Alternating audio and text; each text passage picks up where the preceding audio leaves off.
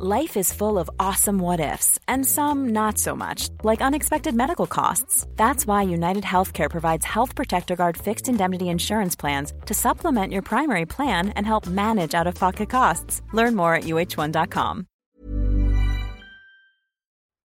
Voy a ser sincero, Espi. ¿Qué? No se me ha ocurrido nada para la entrada de hoy. Joder, mira que eres vaga, eh, tío. Entonces, yo Vaga. creo que podíamos hacer.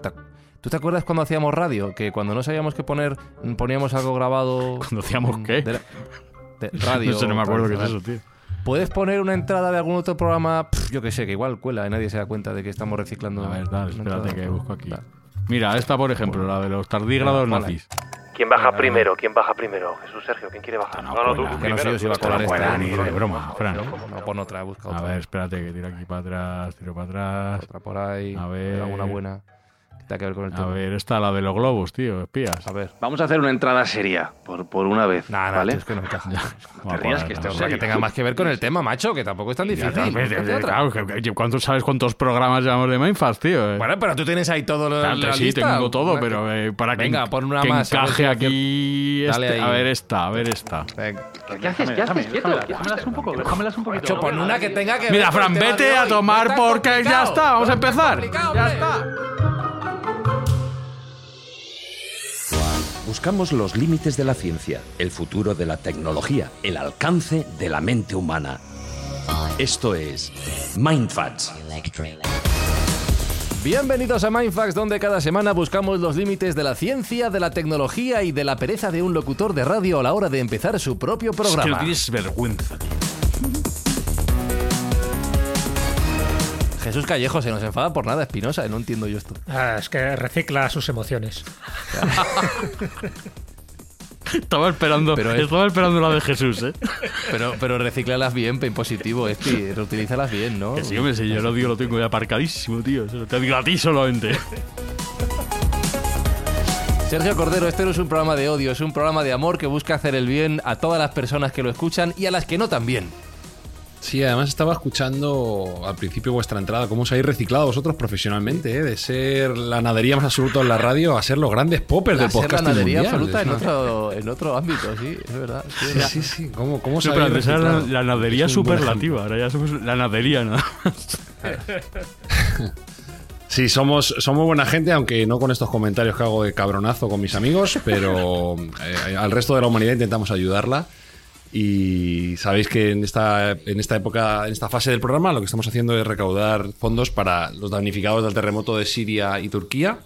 Y por cada comentario que nos dejen nuestros oyentes, vamos a donar un kilo de alimentos adicional a esta gran donación que vamos a hacer a final de temporada. Con lo cual, pues eh, todo el mundo puede insultar si quiere o alabarnos en la medida de lo posible para donar un kilito de, de alimentos más a esa gente que le está haciendo falta. Hablando de reciclar, hay gente que lo que está haciendo es trocear los mensajes en diferentes tweets o diferentes comentarios para decir un kilo más, un kilo más, un No, kilo más. no- no sé yo si eso va- lo vamos a pasar como bueno. Bueno, pero el ingenio, el ingenio hace. Bueno, pues hoy en Mindfax Ingenio, ingenio, ingenioso hablamos de la historia, el presente y el futuro del reciclaje.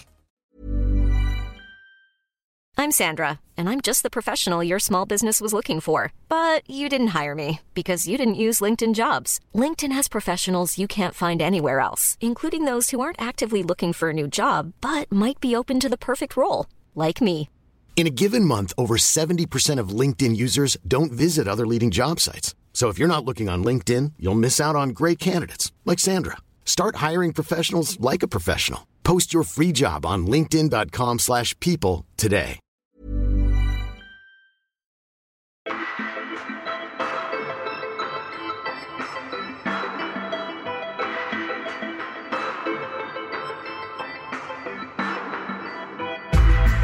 Reciclaje Jesús, que como todo el mundo sabe, mm, comenzó en los años 90, fue cuando se puso de moda, más o menos, 1994, 95, ¿no? Cuando se empezó a hablar de esto, a poner contenedores en las calles para que echáramos el papel. Tiene una historia reciente, ¿cierto? No. Ah, vale. Pero está bien que hayas hecho la pregunta. Una cosa es el logotipo, que es la cinta de Moebius, el del reciclaje, que queda muy bonita, y luego los colorcitos para colocar pues el vidrio, el papel, los plásticos, todo lo que tú quieras. Pero ya el reciclaje empieza desde que el mundo es mundo, porque hay un reciclaje natural.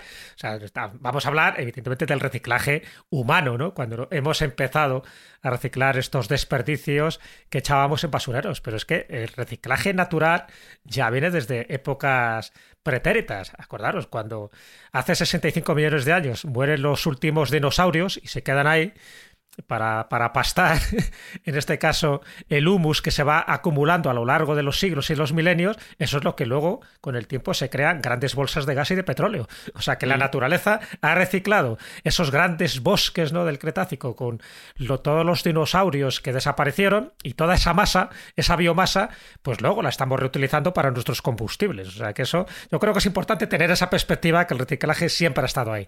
Pero ahora, si nos vamos un poco al reciclaje humano, está claro que es relativamente moderno. Fíjate que cuando digo relativamente moderno, siempre hay como dos culturas que salen a relucir. Por una parte es la China, yo creo que los chinos siempre fueron los primeros en todo, desde la brújula hasta el, hasta la cúpula.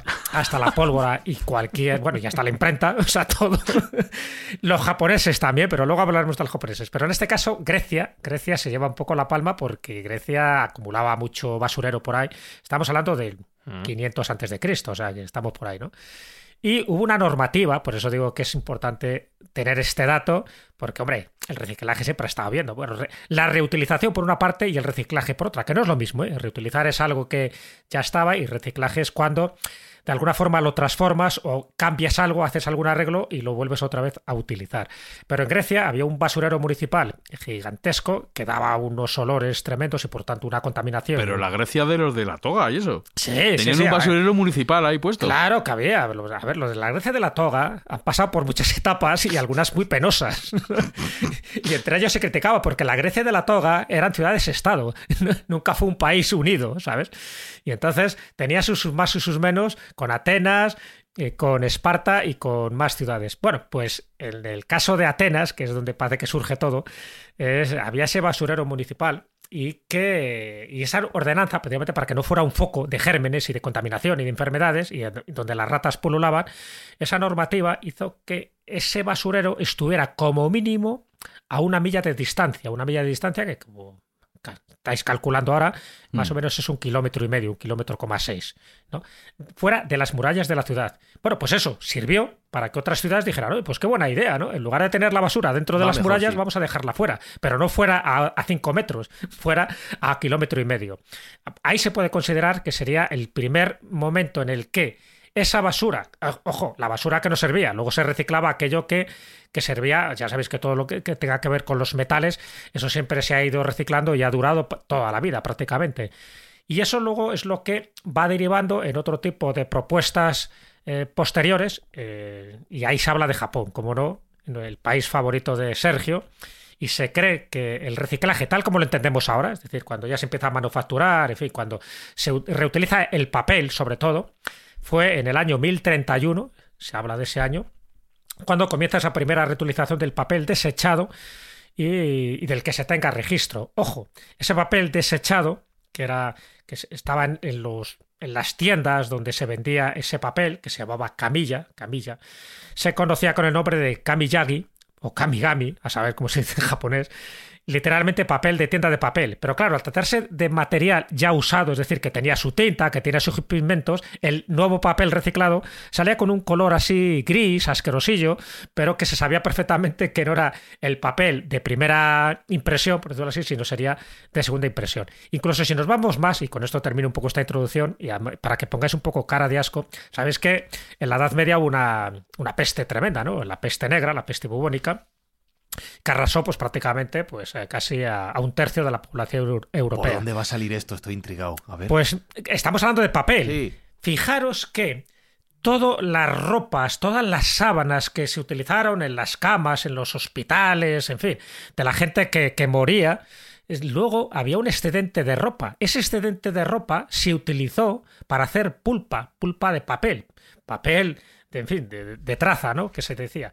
Cuando eh, se inventa la imprenta un siglo después, la imprenta es alrededor de 1450, como había tanto excedente de ese papel que a su vez había sido reutilizado de, la, de las prendas contaminadas de la gente que murió en la peste, se utilizó en los primeros libros de la imprenta. O sea que puede ser que, siguiendo este razonamiento y siguiendo esta cronología, algunos de los libros que se imprimieron en la, en la imprenta de Gutenberg y en algunas otras, viniera de ese papel obtenido por la pulpa de las prendas que se habían desechado por estar contaminadas. Lo cuento esto para que veamos que muchas veces todo tiene relación en esta vida. Y al final todo se reutiliza y lo que se utiliza a veces es las prendas con los virus, o en este caso con la Yersinia pestis, que era la, bacteria que sirvió para que mm. se muriera tantas y tantas personas. Te coge, esto que acabas de contar, te lo coge un medio de comunicación de clickbait y te pone la Biblia de Gutenberg tenía la peste.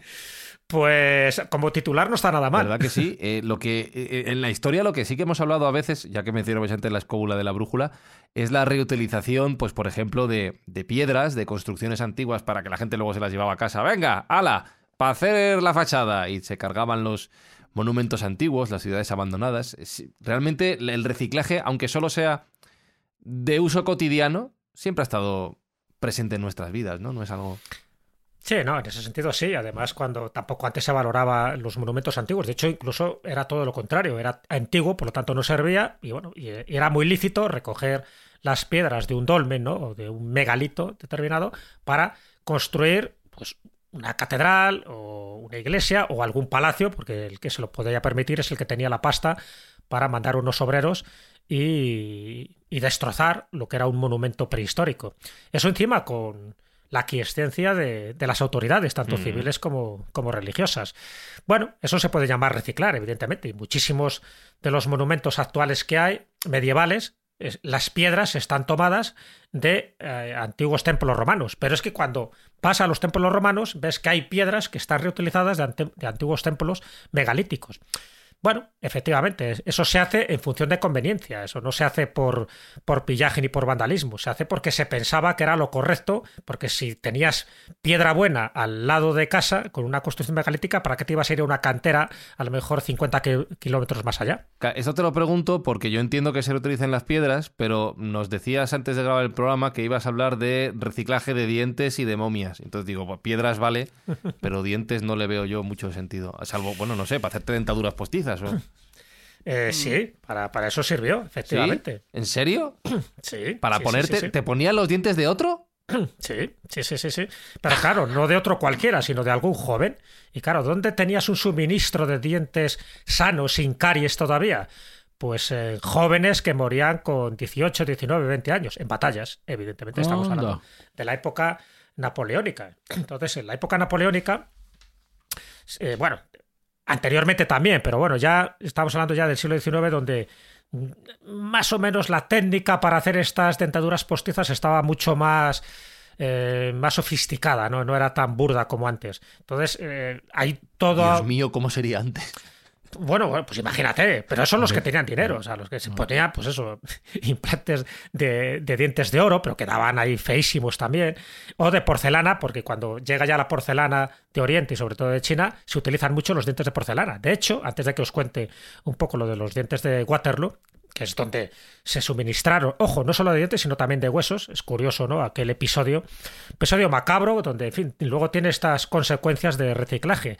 Pero la, la reina María Luisa de Parma, por ejemplo, que fue la, la, mujer de Carlos IV, ella tenía unos dientes horrorosos. Es decir, esta mujer eh, es verdad que tuvo 24 embarazos, tuvo 14 hijos, en fin, todo ese tipo de muchos, muchas enfermedades. Bueno, parece que eso tuvo consecuencias en su Suerte que tuviera dientes. La dentadura que tenía esta mujer echaba para atrás, o sea, eran dientes negros con un aliento horroroso.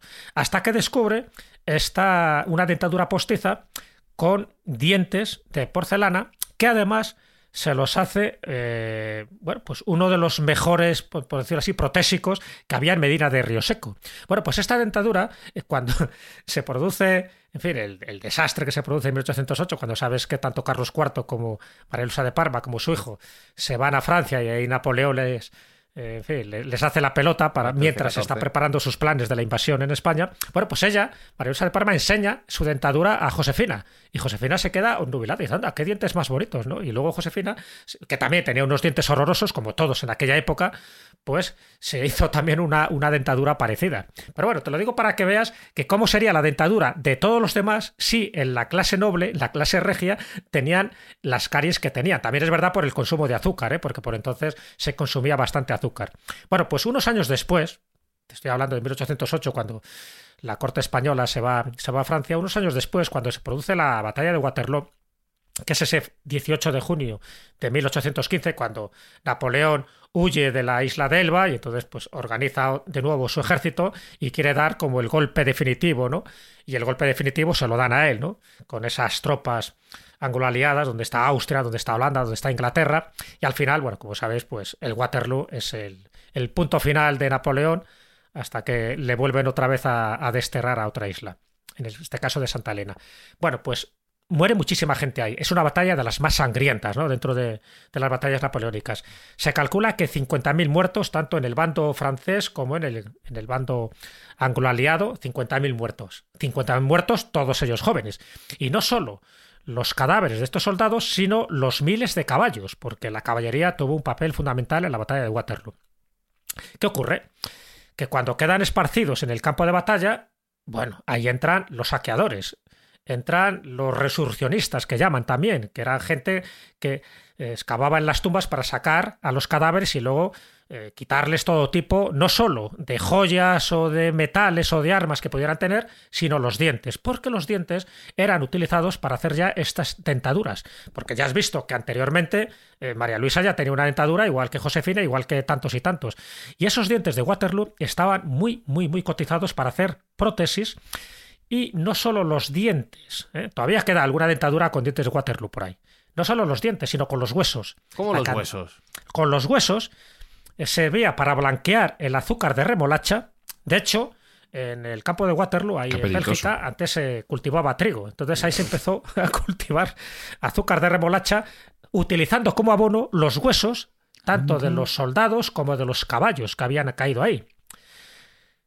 350.000 kilos de restos óseos se llegaron a vender, porque no solo se quedaron eh, ahí en Bélgica o no solo se quedaron en Francia, sino que se exportaron a distintas partes de Europa. Y con muchos de esos huesos se hacían harina, harina de hueso. Ahí tienen que salir no. eh, zombies o algo tienen que salir. El Last, el Last of Us o algo así tiene que. Se utilizó todo. Y cuando digo todo, era todo. Los uniformes, eh, en fin, las condecoraciones, todo. Pero me refiero que lo más macabro, lo más tétrico, es que se utilizaron los huesos, los huesos y, sobre todo, la dentadura. Y los de Waterloo tenían una cotización superior porque todos ellos eran de chicos muy, muy jóvenes. ¡Qué asco! ¡Qué asco! Pon la música espinosa por... ¡Dios! ¡Dios! Lo de harina de hueso es que es, ¡No lo digas otra o sea, vez! es muy guay. ¡Qué asco! Pastel de harina de hueso. Que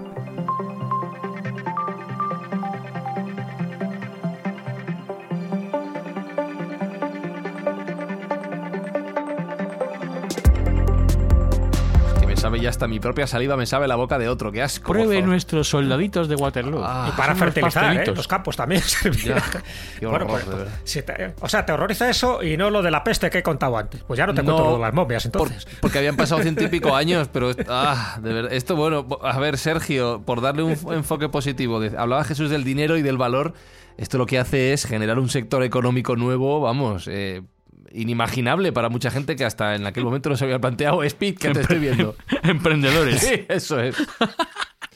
Bueno, con el, auge, con el auge del reciclaje en los últimos años, aunque como ha dicho Jesús, pues viene de muy atrás, eh, se han producido nuevos modelos económicos. Y concretamente hay un nuevo mantra que es la economía circular, que está muy de moda en este ámbito económico eh, y se, se distingue mucho de la economía convencional de usar y tirar, que es la que hemos ido soportando hasta ahora.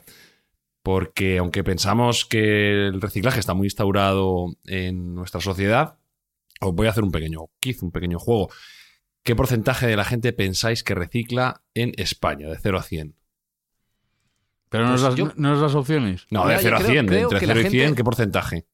12. 12. 12. Yo iba, yo iba a decir un 5. Joder, eh, Bueno, yo subo un poco, venga. pensáis 20. muy mal de la gente, no, hombre, no. es- está cerca del 36%. Todavía estamos, Ah, estamos ah, lejos ah, de. Sí, pero es que queda un, queda un 64 que no recicla, que estamos muy lejos, ¿no? Alemania es el líder en este ámbito, tiene un 62%, y nosotros estaríamos más o menos en el entorno de Estados Unidos, que es un, como digo, es un porcentaje corto.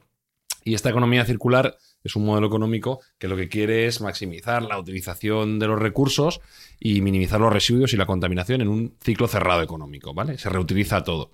La máxima es reducir, reutilizar, reciclar. Ese es el eslogan que tiene esa economía circular y por ahí van las tendencias económicas y por ahí va un poco la persistencia del, del ser humano dentro de la Tierra, porque si no somos capaces de llevar a cabo este mandato que, que- que tenemos que dejar a nuestros propios hijos, pues vamos a tener grandes problemas, como, como estamos viendo dentro de bueno pues eh, cambio climático y eh, agota- agotamiento de recursos, etcétera. Y esta, esta tendencia está muy muy en boga y las, eh, las corporaciones están intentando entrar dentro de este concepto para reutilizar y tener en, en mente y en presencia antes de realizar el producto su futura reutilización. Es decir, las materias primas tienen vocación de permanencia. Porque os hago otra pregunta de quiz de 0 a 100. ¿Cuánto pensáis que de- se recicla del plástico mundial? Eh, No, 12. un 30, un 30, un 30. Yo, yo menos, yo menos. Yo creo que un 5. Se nota que Jesús es el más leído de Joder, todos, dicho diferencia. Eh, ha acertado, así que más acertado en las dos. Un 6%. Yeah, Un 6% es una cifra ridícula dentro de la producción de, de plástico en el mundo, que además, como sabéis, es un petroderivado que es altamente contaminante, con lo cual tenemos que llevar esa capacidad de, mm, de reciclaje mucho más arriba eh, hasta llegar a- al límite teórico, que sería casi un 80% del plástico del mundo se podría reciclar. Al igual que si hay otras materias primas, y os doy una última tu- oportunidad para que luzcáis, Oh. ¿cuánto pensáis que se recicla del aluminio? Eso Eh, sí que se recicla. se- Seguro que se recicla a tope. Eso seguro. 58. Un 70, venga. Que de aluminio, sí, sí. De, en general de Vale. metales se reutiliza casi vale todo. pasta. Además, eso sirve para toda la vida. Mucho, no sé. Vamos a poner un 60. Entre el 80 y el 90% del aluminio se mucho. recicla, porque es tremendamente ventajoso reciclarlo. Consume un 90% menos de energía que extraerlo de nuevo, aunque el aluminio, recordemos que es el mineral y el metal más abundante en la corteza terrestre, pero eh, reciclarlo conlleva unas bonificaciones económicas brutales. Los americanos en este aspecto sí que han dado un paso adelante y son inteligentes. Y lo que hacen es un refuerzo positivo en el reciclaje de aluminio, concretamente en las latas de bebida. Eh, te premian con 10 centavos por cada lata que recicles. Si bien es cierto que tiene truco, porque te la están cobrando anteriormente. Cuando tú compras una bebida, ya estás pagando esos 10 centavos por adelantado. Con lo cual estás primando a aquella gente que recicla con bueno, un porcentaje elevado de su compra. ¿Cuánto puede costar una lata de Coca-Cola? Un dólar aproximadamente. Pues una décima parte estaríamos hablando de, de que sería ese reciclado de la lata de aluminio que permite no tener que estar extrayendo aluminio y gastar energía tontamente. Con lo cual me parece un buen formato que creo que en España no se contempla, no, no se paga por el reciclaje, ¿cierto? Hmm, No, yo creo que No. no. No, no, no. Bueno, hay una Vale. iniciativa, pero no te pagan en dinero, te pagan en, en corticoles, ¿sabes? Ya. Eh, Corticoles. sí, está una mierda de no sé qué. Algo de Coembes hay, hay una cosa de Coembes. Pues por eso no hay tanto Mm. interés ¿no? en este reciclaje, aunque Sí. bueno, sí que por lo menos nosotros los medios los hemos puesto, porque de las diferentes cubetas tenemos y tenemos el- los separadores de reciclaje en casi todas las casas. Mm. Luego no sé hasta qué punto eh, en el sistema de, digamos, global eh, se, se juntarán. Yo, se mira, yo os voy a contar una cosa. Creo que lo estamos explicando mal. Y os voy a contar un ejemplo práctico. Yo tengo, bueno, sabéis que tengo un hijo que tiene 11 años y mi hijo no sabe que un brick es un envase. O sea, se piensa que es cartón. Hmm. Y le digo, no, no, es que, pero convencido, ¿eh? Un brick es un envase. Un brick no es cartón, un brick es cartón pero plastificado. Que no, que no. O las latas de las Pringles. O sea, creo que no estamos explicando bien este concepto incluso a los niños. Y si los niños no lo entienden, imagínate la gente mayor. O sea, creo que Sí, falta, hace falta pedagogía en este sentido. Mucho más, sí, sí, mucho Mm. más. La verdad que yo creo que estoy contigo, no se está explicando bien, no se está haciendo hincapié lo suficiente en la necesidad de revertir todas esas materias primas, que luego veremos que hay muchísimos ejemplos que pueden ser altamente beneficiosas para nuestra sociedad. Eh, pero bueno, hay algún ejemplo también curioso, como por ejemplo en Estados Unidos hay separadores para diferentes materiales, pero luego parece ser que el camión que lo recoge lo junta todo. Bueno, eso nos pasó, eso nos pasó a Alberto Mm. Espinosa y a mí en un restaurante Correcto. de comida rápida cuyo nombre no diré, pero que empieza por Sí, Mac y no. termina por Donald's. Sí, McDonald's. Donde puedes los- seleccionar los residuos, separarlos, tal. Y vino la chica y dijo: Mira, no os debería decir esto, pero cuando abres la puerta de la basura, es Solo hay todo un el mismo cubo. cubo. Cae todo. No, no, Fran y yo allí, pues sí. eso, súper concienciados. El Cartón bote aquí, de. O sea, el, aquí, el de lo- la ahí, pajita con el tal, esto aquí, la- esto todo orgánico aquí Sí, y sí, tal. sí. Y, abre la chica y hay un cubo. Un cubo. Y Si es dices, que el mundo eh, sería mejor con más gente como vosotros y menos como el señor McDonald's, es claro. No, eh, hay que decir en descargo del señor McDonald's que eso fue una vez. Luego lo he visto más veces y sí que había cubos. No lo hemos comprobado. No, esto, tampoco no, voy mirando todos los no. cubos, claro, no, no. Ah, Pero no eso lo fue una- comprobado. sí. Eh, lo, que te iba a decir, Sergio, es que claro, con, con esto eh, hay nuevos, o sea, hay materiales que recuperan mucho valor, como tú bien decías, en, en ese ciclo de reciclaje una vez, e incluso cosas que tenemos en casa que a lo mejor pensamos que ya no tienen valor porque no sirven para nada, pero que pueden ut- utilizarse de nuevo para conseguir nuevos objetos. Bueno, uno de los residuos más elevados que nosotros estamos tirando eh, durante el año es el residuo electrónico. Cada vez que la sociedad más avanza y se tecnifica, pues vamos generando más basura de electricidad, de dispositivos de todo tipo. Y en este caso, además, en Europa somos especialmente eh, malos porque estamos tirando el máximo. tenemos el ranking número uno aquí, ya nos pregunto, yo lo digo yo, el ranking de basura electrónica por habitante con cerca de 24 kilos por habitante y año.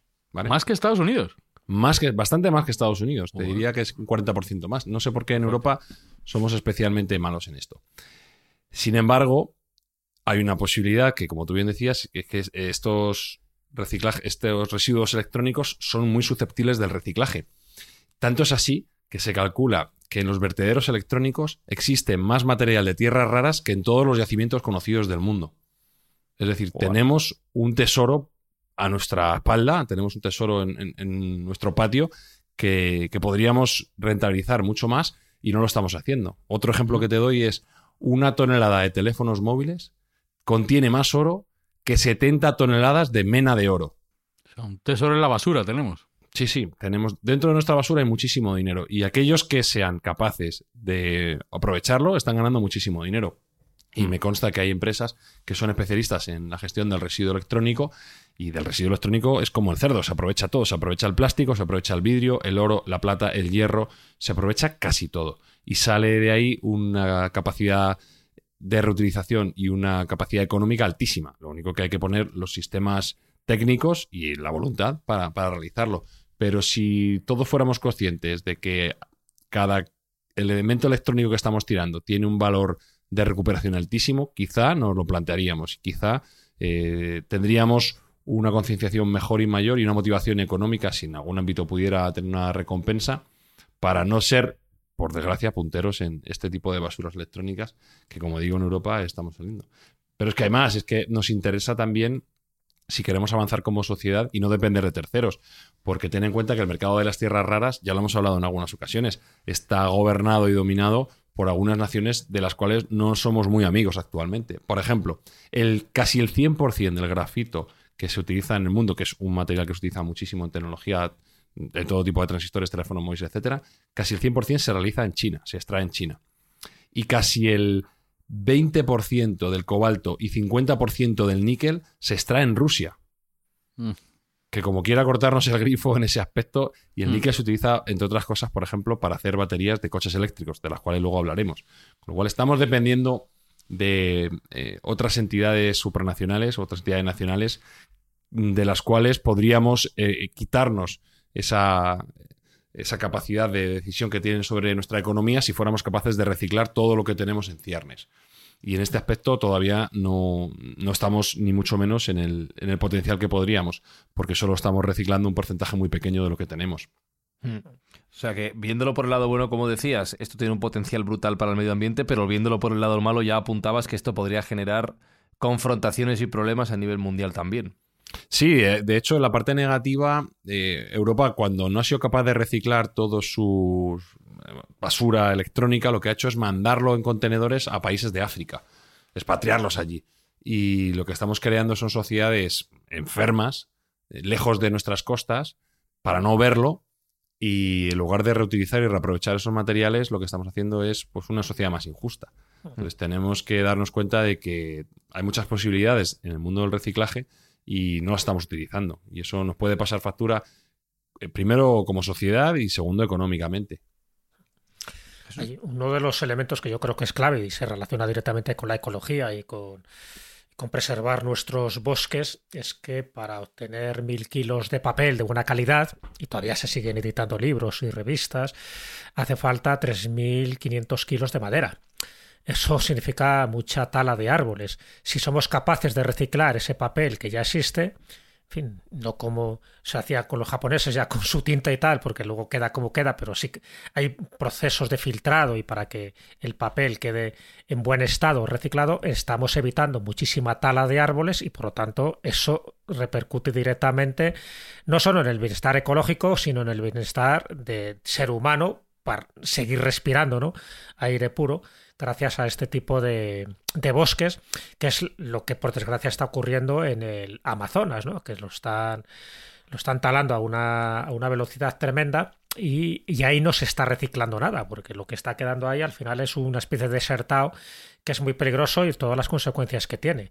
Yo creo que ahí es donde nos tendríamos también que concienciar, aparte de, del plástico, ¿no? Ya sabéis, eso creo que alguna vez lo hemos comentado y Sergio lo sabe muy bien, las famosas islas de plástico, eh, cinco islas incluso se han detectado ya tanto en el Pacífico, tanto el Pacífico Norte como el Sur, como en el Índico, como también en el Atlántico. Esas islas de plástico, que algunas de ellas tienen más de dos kilómetros de, de ancho, eh, bueno, más de dos kilómetros, yo creo que mucho más, algunas.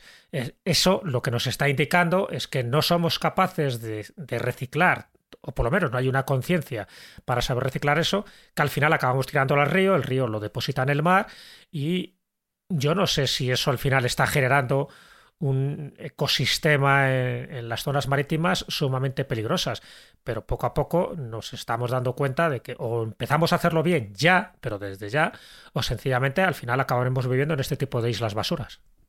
No, y, y, tiene un componente adicional todavía más perjudicial, y es que esos plásticos, a medida que se degradan, que se degradan lentísimamente a lo largo del tiempo, se van creando microplásticos que van entrando dentro de las algas y de los pescados, que son los que luego consumimos. O sea, al final esos plásticos nos vienen vía alimentación a nosotros mismos, con lo cual, pues estamos perjudicando. Claro, hablábamos en otro programa de cánceres, etcétera, por cómo no va a haber cánceres y cómo no va a haber enfermedades si estamos absolutamente corrompiendo todo el ecosistema que a su vez nos revierte a nosotros. Pues sí, mm. los plásticos, esas islas de plásticos, esa problemática que hay actual, que, bueno, algunas mentes pensantes están intentando ponerle remedio, pero definitivamente son tremendamente nocivas para nosotros. ¿Y qué podríamos hacer pensando en el futuro más allá de, pues en el caso de, España, en concreto en Madrid, donde vivimos nosotros, el papel a un lado, el vidrio a otro, la bolsa amarilla con los envases, la basura orgánica por aquí, tal? ¿Qué, qué podríamos hacer más allá de esto con nuestros residuos para seguir ayudando a reaprovechar eh, todo lo que tenemos y gastamos en casa?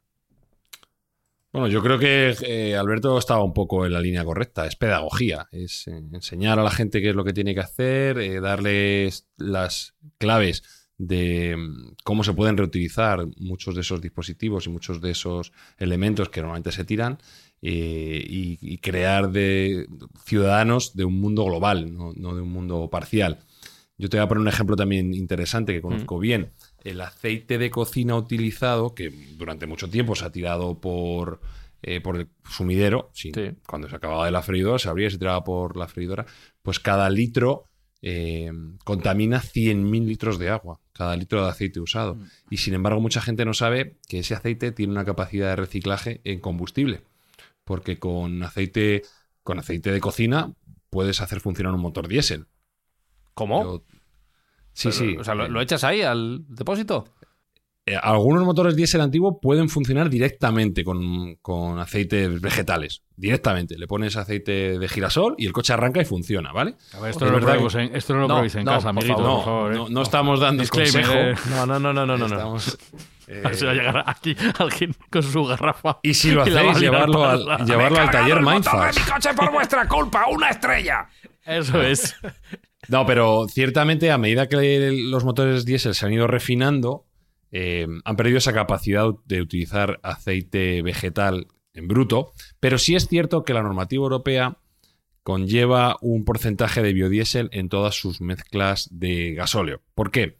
Porque el biodiesel tiene unas propiedades que son menos nocivas para el medio ambiente. No tiene partículas en suspensión, tiene una emisión de, de CO2 bastante menor respecto al, al diésel convencional y en definitiva resulta un poco menos agresivo para la, para la atmósfera. Por eso hay un porcentaje mínimo, creo recordar que actualmente está en el 7%, y todo el mundo cuando eh, eh, repuesta diésel en su vehículo está repostando un 7% de biodiesel. Ese biodiesel viene en gran parte de aceites reciclados, porque bueno, es una materia prima que bien filtrada, bien tratada y bien utilizada, eh, funciona como un diésel convencional. No hay diferencia. De hecho, ya digo que todos nosotros lo estamos utilizando en nuestros vehículos y no somos conscientes. Es cierto que un biodiesel al 100% de pureza eh, sería muy caro, porque queramos o no, tanto el aceite reciclado, que es una materia prima que se ha encarecido mucho, como otro tipo de biodiesel que se ha realizado con aceites vegetales, como en su momento la palma o como en su momento el, el aceite de colza, que tiene unas propiedades muy buenas para, para este producto, pues eh, son caros y pueden disromper un poco la cadena alimenticia, que tampoco queremos eso, no queremos que los- al precio que está el aceite actualmente, no queremos encarecerlo más. Pero sí que tenemos una capacidad de transformar un subproducto, que normalmente, como digo, va por el sumidero, en algo que hace funcionar un motor perfectamente. Yo trabajé durante un tiempo en una empresa de biodiesel y nosotros suministrábamos con aceite reciclado a la empresa municipal de transporte de Madrid y se movían esos autobuses con gran parte de aceites que se reciclaban. De hecho, la liposucción, la grasa esa sobrante que se hace en algunas personas, sirve de combustible, ¿eh? se ha demostrado. ¿Cómo? Sí, La- pero ¿Cómo? cualquier grasa... Sí, ¿Qué, qué ha tomado. Jesús hoy? O sea, yo estoy alucinando. ¿Cómo es eso? Bueno, de, de hecho, vamos a sacar un poco del momento cinéfilo. En el Club de la Lucha utiliza la grasa de Sí, liposucción para hacer bombas. Claro. Es verdad, es verdad, sí, es que sí, verdad. que sí, sí. Y de hecho se ha utilizado como combustible, antes decíamos lo de las momias, se utilizaron momias como combustible también. Ah, mira, ¿Qué? eso no lo sabía Las yo. momias, o sea, a ver, las momias se utilizaban un poco para. Ilumínanos, Jesús. Pero no, a ver, por una especie de como de magia simpática. Poneros un poco en una situación de alguien de la Edad Media, ¿no? Eh, Las momias estaban apareciendo en Egipto. Cuando me refiero a momias, no, solo me refiero a momias humanas, también había muchas momias de, gatos, ¿sabes? Que se momificaron miles y miles de gatos. Entonces, bueno, cuando aparecieron, y sobre todo de personas, se dieron cuenta de que la momificación, bueno, servía pues como una especie de, de símbolo de, de inmortalidad. Entonces, pensado alguien, algún médico, dice, oye, pues si hacemos polvo de momia, es decir, si cogemos una momia, la pulverizamos y luego ese polvillo lo, lo usamos con la cerveza o con el agua, si yo lo bebo, pues al final posiblemente los, los principios activos que tenía esta momia, con el natrón y con todos los ungüentos que le habían echado, pues eso me va a alargar la vida. Bueno, ocurría todo lo contrario, les daba una cagalera de muerte de mucho cuidado, ¿no? Pero, Claro. pero bueno, eso se llegaron a vender muchísimas momias en distintas partes del mundo, pero sobre todo en, en Estados Unidos.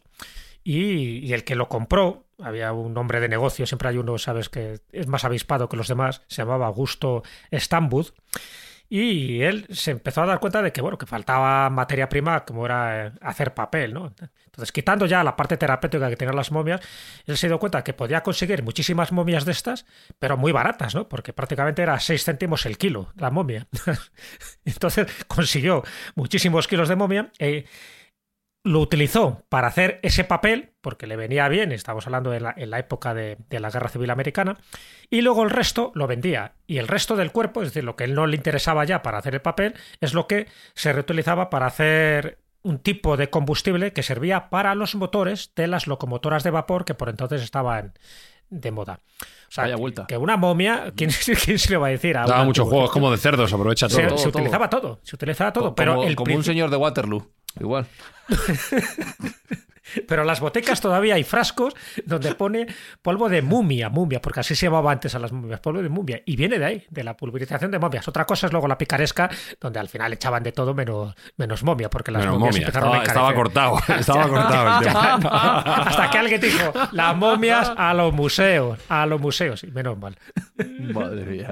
Eh, bueno, eh, ya que hablabas antes de, de- o hablabais de la capacidad combustible de ciertos materiales, Sergio, uno de los problemas que se plantean o discusiones que se, que se sacan en torno al- a la proliferación de los vehículos eléctricos y los nuevos sistemas de, de propulsión es lo que contamina fabricarlos. Es decir, es que por cada eh, con, toda la contaminación que ahorras, dejando de usar el combustible fósil, resulta que al fabricar un vehículo eléctrico traca. ¿Esto cómo lo resolvemos? Sí, esto es una discusión que ha habido en redes sociales sobre todo y no, no tiene un gran soporte científico porque si tú miras lo que llaman desde el pozo al, al vertedero, que es la vida útil concreta, desde que se origina el material del vehículo eléctrico hasta que acaba en, en un desguace, si tú miras el consumo que ha tenido de CO2 y el consumo de materiales sigue siendo muy inferior a la contaminación que tiene un, vehículo de combustión. Pero sí es cierto que con la proliferación de vehículos eléctricos ha habido una inflación tremenda en el precio de las baterías.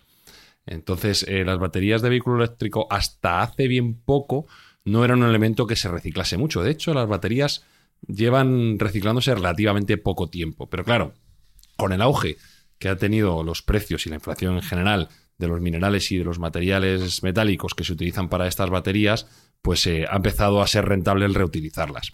Y aquí quiero hacer una mención a uno de los fundadores de Tesla, y esta vez no es el señor Elon Musk, sino es eh, JB Straubel, que fue uno de los fundadores eh, que iniciaron la compañía en su momento, que luego Elon Musk entró y compró y se marcharon por desavenencias con el ínclito patrón, pues eh, ha visto una oportunidad de negocio y lo que ha hecho es una nueva startup que se llama Redwood Technologies, que se va a dedicar al reciclaje de baterías de vehículos eléctricos. Y él eh, enuncia que las baterías son reciclables hasta un 99%, con lo cual vamos a tener material ilimitado para poder mm, usar y reutilizar todas esas baterías, lo cual daría un impulso adicional al vehículo eléctrico, desarmaría un poco a sus detractores en el ámbito de la contaminación y haría que los precios sean mucho más económicos. Ya hemos visto que, eh, aunque ha aumentado la producción de vehículos eléctricos de forma exponencial, los precios no han caído, porque la materia prima también se ha encarecido. Hemos tenido una inflación a nivel global eh, de todas las materias primas y el coche eléctrico no, no se ha escapado. Con lo cual, contraintuitivamente, a mayor producción no ha habido una reducción de precio. Con esta nueva tecnología de, de reciclaje de baterías, que parece que está bastante avanzada y como digo, llega hasta un 99% de todo el material, se espera que los precios de la, que la batería, que no olvidemos que es el, el elemento más caro de un vehículo eléctrico, estamos hablando casi el 60-70% del precio del coche eléctrico, su batería, pues eh, eh, estaríamos, estaremos asistiendo a una caída de precios entre un 30 y un 40% si utilizamos materiales reciclados. Hmm. O sea que se abre un nuevo mercado y si alguien quiere hacerse multimillonario en los próximos años, que empiece a plantearse un negocio de reciclado de baterías, porque no solo en coches eléctricos, que es donde actualmente más hay, pero no nos olvidemos que cualquier dispositivo electrónico, un teléfono, una tablet, eh, un, un mando a distancia, todo, todo, todo lleva baterías. Entonces, eh, ahí va a haber un nicho de mercado importantísimo donde se va a generar una cantidad de dinero absolutamente brutal. Pero todo, todo, todo, están saliendo casos tan dispares, desde artículos electrónicos, vehículos, aceite de cocina, huesos de señores muertos en batallas, momias. ¿Todo es reciclable, Sergio? Casi todo es reciclable. Hay cosas que sí y cosas que no. Por ejemplo, para daros algún, algún elemento curioso, hay una compañía que se llama Gumshoe, que son holandeses de Ámsterdam concretamente, que están reciclando 1,5 millones de kilos de chicle usado de las, de las calles de Ámsterdam para hacer zapatillas. Y además son unas zapatillas bastante chulas. Tienen, tienen un diseño bastante molón. Entonces están haciendo una limpieza de las calles de esos chicles que, por desgracia, estamos muy acostumbrados a ver junto con las colillas y le están dando una nueva vida. Tengo una pregunta. Eh. ¿Y esas zapatillas se le pegan los chicles de la calle también o no? Eh, pues yo espero que en, un, eh, en una economía circular debería ser atractivo para todos los chicles. Debería pisar todos los posibles para volver luego a reciclarse cada vez con más chicles la- y más zapati- zapatillas. Claro, te, te arreglas la zapatilla caminando por la calle. No, de una sacas dos. De cada zapatilla sacas dos nuevas a medida que vas pisando chicles. ¿sabes? Entonces es un nunca parar aquello. Bueno, hay Acabas con la un, nueva con variante de zapatillas. Hay una variante artística que se está ahora con el, recicla, el reciclaje de algunos elementos, de algunos materiales. Tú lo colocas dentro de un marco y ahí ya tienes un- una obra de arte, ¿no? Entre Ah, comillas. Es un poco Sí, sí. el uptickling este que llaman. O sea que también el reciclaje tiene una tendencia artística muy considerable y en algunos casos muy valorada, pero cuando tú lo ves, tú dices, pues estos son unos zapatos viejos, esto es una lata de, de cerveza eh, roñosa, pero bueno, dentro de un en fin, de un contexto pseudoartístico con un título atractivo, pues hay cosas que se están vendiendo en esta, en esta línea, ¿eh? ¿Una lata de Cruz Campo valdría Espi dentro de un marco? Valdría, valdría. Vale, vale. Venga, Se, se- valdría. se ha contenido, Sergio. Se ha contenido. Valdría, sí. ¿Hay alguna otra, hay alguna otra empresa curiosa, como por ejemplo una que se llama Recover Brands, que se dedica a hacer camisetas a partir de lo que sería el equivalente a ocho botellas de plástico? Ellos utilizan plástico de los mares y plástico que se tira porque las botellas de plástico es uno de los elementos que menos se recicla. Pues estos señores son capaces de hacer 100% recicladas unas camisetas que tienen además un diseño bastante curioso también, con más o menos el equivalente a ocho botellas. Y ya esta tendencia parece ser que está calando entre los grandes fabricantes y me consta que Nike y Adidas, que se pueden decir aquí como no ponen un duro, pues eh, están, están haciendo elementos mm, de ropa y de calzado a- utilizando elementos reciclados, como pueden ser, en algún caso he leído, redes de pesca abandonadas y cosas de este estilo para, para bueno, pues en cierto modo crear un mundo mejor. Yo creo que hay más marketing que interés, pero, pero sí, sí por lo menos estamos hablando de que se va por la buena dirección. Sí, desde luego, aunque sea solo por el impulso del marketing en un primer momento, si esto contribuye a que se cree cultura y se vaya haciendo del reciclaje una práctica común en nuestras vidas, eh, bueno será. De hecho, Espinosa, yo estoy pensando que a lo mejor para verano mm, podemos volver a poner este programa. Ya está. Tenemos excusa. Claro, como refrito. Claro. Refritito bueno, ¿no? Qué, puta vergüenza, ¿eh? ¿Por qué? ¿Qué Colocarle esto a la peña Lo podemos hacer, lo hacemos. Hombre, por poder se puede, claro. y luego, y luego volverán a escuchar esto y lo pondremos al verano siguiente. Pues sí, o cuando acabe el verano. También. Ah, o, o en verano del hemisferio sur. También. En invierno. es. Pues en enero, en enero para, para Argentina, Chile. Pues ya está. Saludos a los amigos de- del Cono Sur. Ahí va, programa de reciclaje, uno tras otro.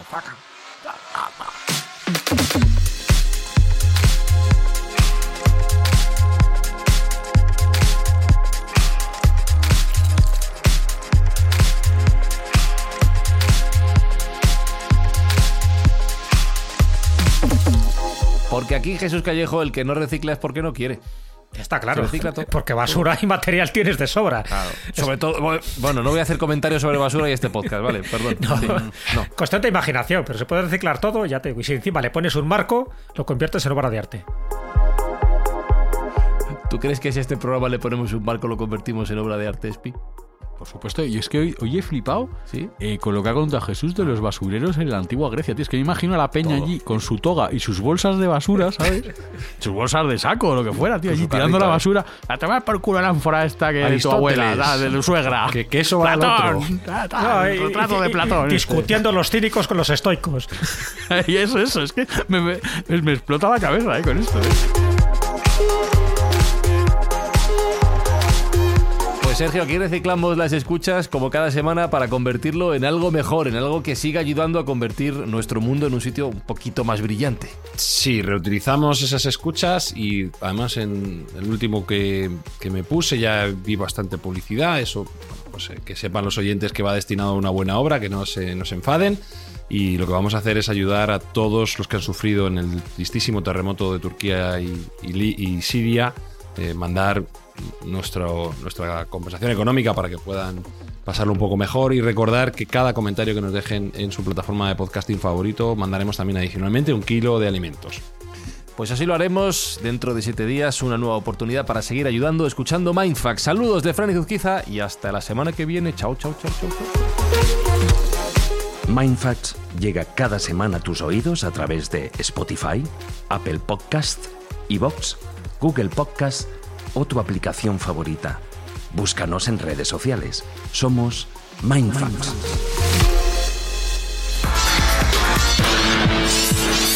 Limpia la tierra, rompe las normas, el mundo se pudre, recicla o rebota.